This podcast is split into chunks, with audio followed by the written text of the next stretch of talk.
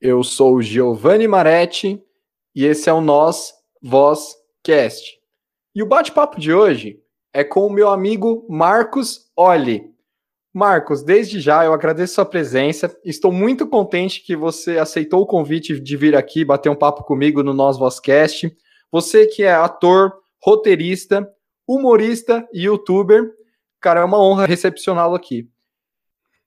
Oi, gente, tudo bem? Muito prazer. Eu sou Marcos Olli, sou tudo isso que o Giovanni falou. Eu nem sabia qual era tudo isso, mas agora caiu a ficha. Quero agradecer pelo convite, estou muito feliz de estar aqui. É isso, eu sou ator, cantor e bailarino e roteirista, youtuber. Faço de tudo um pouco, mas de tudo um pouco muito mal feito, por isso que eu faço de tudo. E é isso, obrigado pelo convite. Adorei estar aqui. Tô adorando estar aqui, na real, né? Acabei de chegar. Perfeito. Vou seguir a sua recomendação. Vou fazer de tudo um pouco e vou fazer mal feito. Então, assim, pessoal, desculpem aí se às vezes é, alguma coisa não sair de acordo com o que vocês querem que eu faça, enfim. Quem sabe faz ao vivo. E é escola também, podcast de escola. A gente tá aqui para trocar, vai cair o sinal, vai cair o Wi-Fi, cachorro vai latir. A mãe vai entrar, vai perguntar coisa o carro do, do som vai passar e gemidão no WhatsApp. Maravilha. Então, Marcos, é, eu gostaria já que de iniciar sobre você, sobre sua trajetória, suas principais influências, né? Que você é um cara talentoso. Quando você produz as suas críticas né, na internet, que eu vejo muita coisa sua, você tem um, uma identidade, você é super autêntico.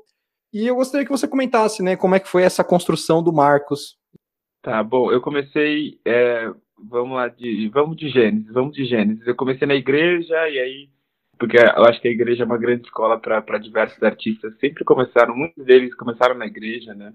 E aí ganharam o mundo, e aí espero que, que eu chegue nesse nível também. Mas eu comecei na igreja, depois eu comecei a estudar mesmo, aí depois eu fui por mercado de trabalho, assim, quando eu, eu tinha uns 12 anos de idade, assim, foi muito precoce, mas foi, foi super importante. E aí é, fui levando, assim, é, falando parece fácil, mas sofri pra caramba também, por diversas questões. Ser artista no Brasil não é fácil, ser artista preto no Brasil não é fácil. Mas a gente foi resistindo e estamos aqui até hoje. E aí eu fui me reinventando, assim, né? Porque N coisas que acontecem no mundo, especificamente no Brasil, a gente sabe que tá bem difícil. Então eu tô buscando maneiras de me reinventar, reinventar e ter dado certo. Eu acho que estar aqui também é um, um bom resultado disso. Não é mesmo, Giovanni? Maravilha. Eu, eu, que, eu, que, digo, assim, obrigado por estar aqui mais uma vez.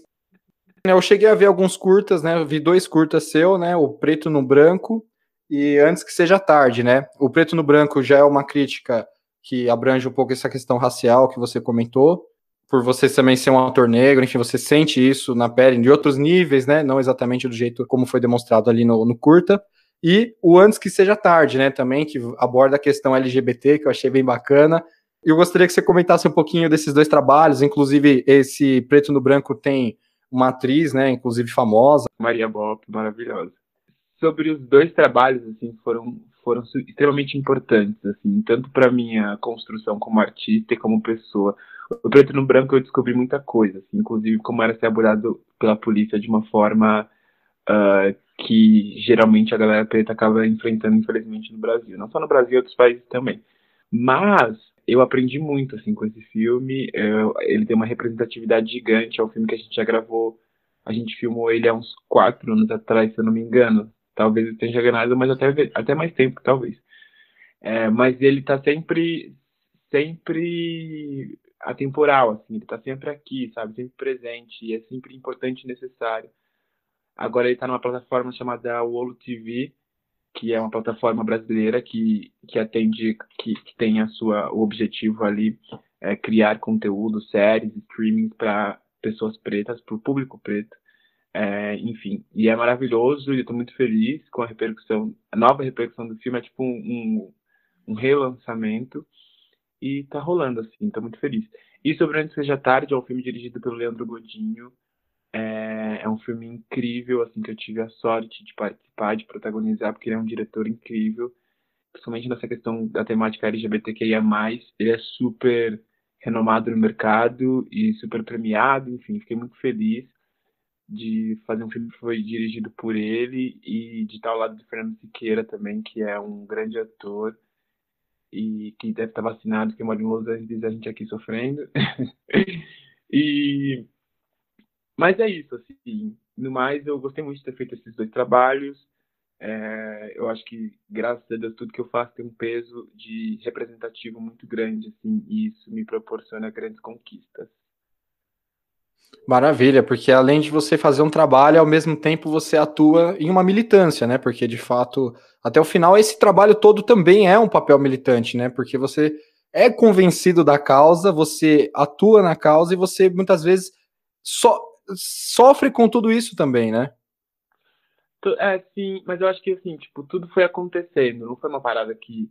Porque assim, a gente não escolhe, é... a gente não tem aula, a gente não tem instrução de como sobre a, nossa história, né? Sobre a nossa ancestralidade. E aí tudo a gente vai descobrindo com, é, com pessoas, com novas informações, principalmente com a tecnologia que nos proporciona isso, é, mas através de experiências também, a maioria delas negativa. E aí eu acho que quando comecei a construir toda essa questão de tudo que eu fui fazendo, tanto no cinema quanto no, no audiovisual, na internet, foi me levando para esse caminho assim do ativismo digital. Eu não me considero assim é, militante, é, que vai, que sabe todas as informações, porque é isso, me falta muita base ainda para estudar, sabe? Eu compartilho são experiências e pontos de vista, assim.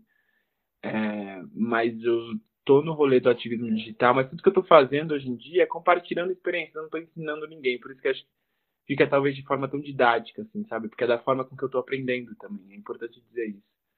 É, mas tem coisas que, óbvio, que a gente não tá para ensinar mais, né? Porque não dá mais para ter essa paciência. Tem coisa que a gente tá compartilhando mesmo e aí a galera se identifica, assim, que é mais para os meus do que para os outros, sabe?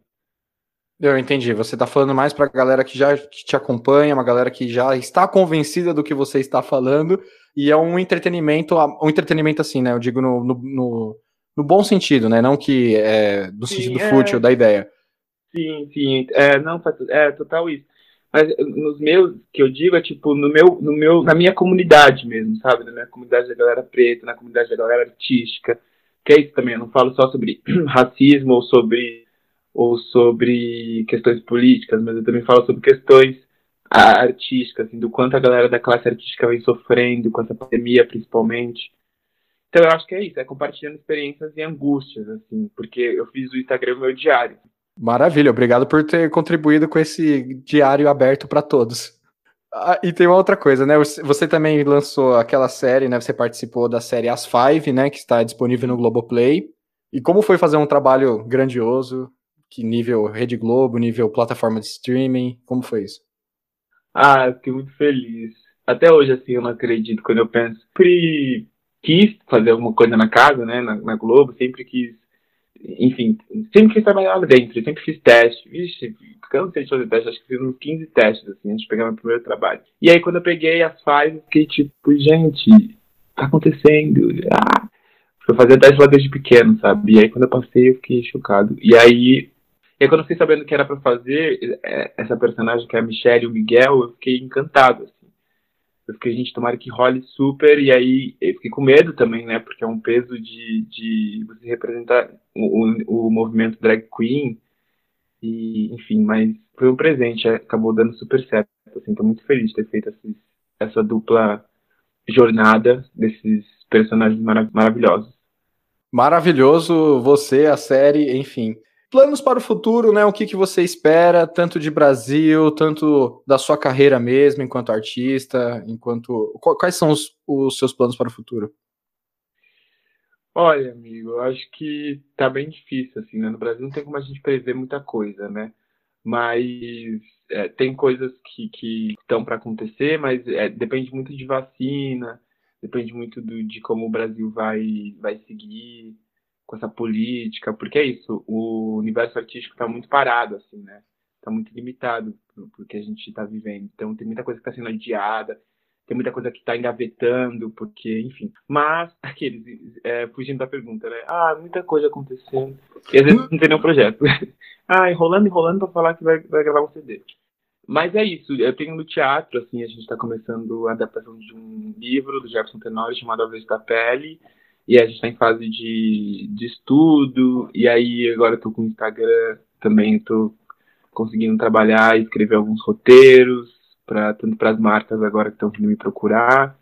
E é isso, mas já já teremos novidades. O que eu posso adiantar é isso.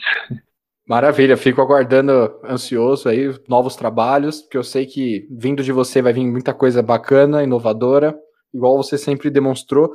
E até mesmo o seu trabalho assim no Instagram, né, que é um trabalho muitas vezes que você faz dentro com poucos recursos, né? Assim, não um negócio extremamente elaborado, mas você faz, fica uma coisa maravilhosa, assim, com todo respeito. Ah, que legal.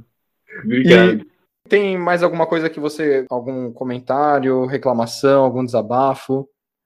Não, não, acho que é, é, é muito legal esse, esse, ouvir esse retorno, principalmente da internet, porque é um lugar que a gente produz, produz, produz, e a gente, graças a Deus, tem tido uma repercussão positiva, assim, sabe? E aí aproveitar o espaço para agradecer. Eu acho que é muito válido, assim, quando a gente tem respostas e feedbacks positivos, negativos também, porque daí ajudam a gente a, a repensar sobre coisas. Mas é isso, acho que a internet está sendo muito tóxica por um lado, né? A gente está perdendo a nossa vida social, a nossa saúde, a gente está se perdendo, infelizmente, mas por outro lado também tem seus pontos positivos. A gente consegue ter acesso à informação, acesso a conteúdos que, que, que ampliam nossos conhecimentos e tal.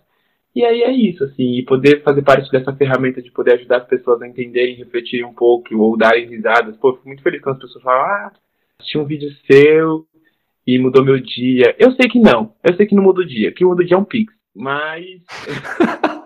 é, Maravilha. Marcos, tá afim de mudar o meu dia?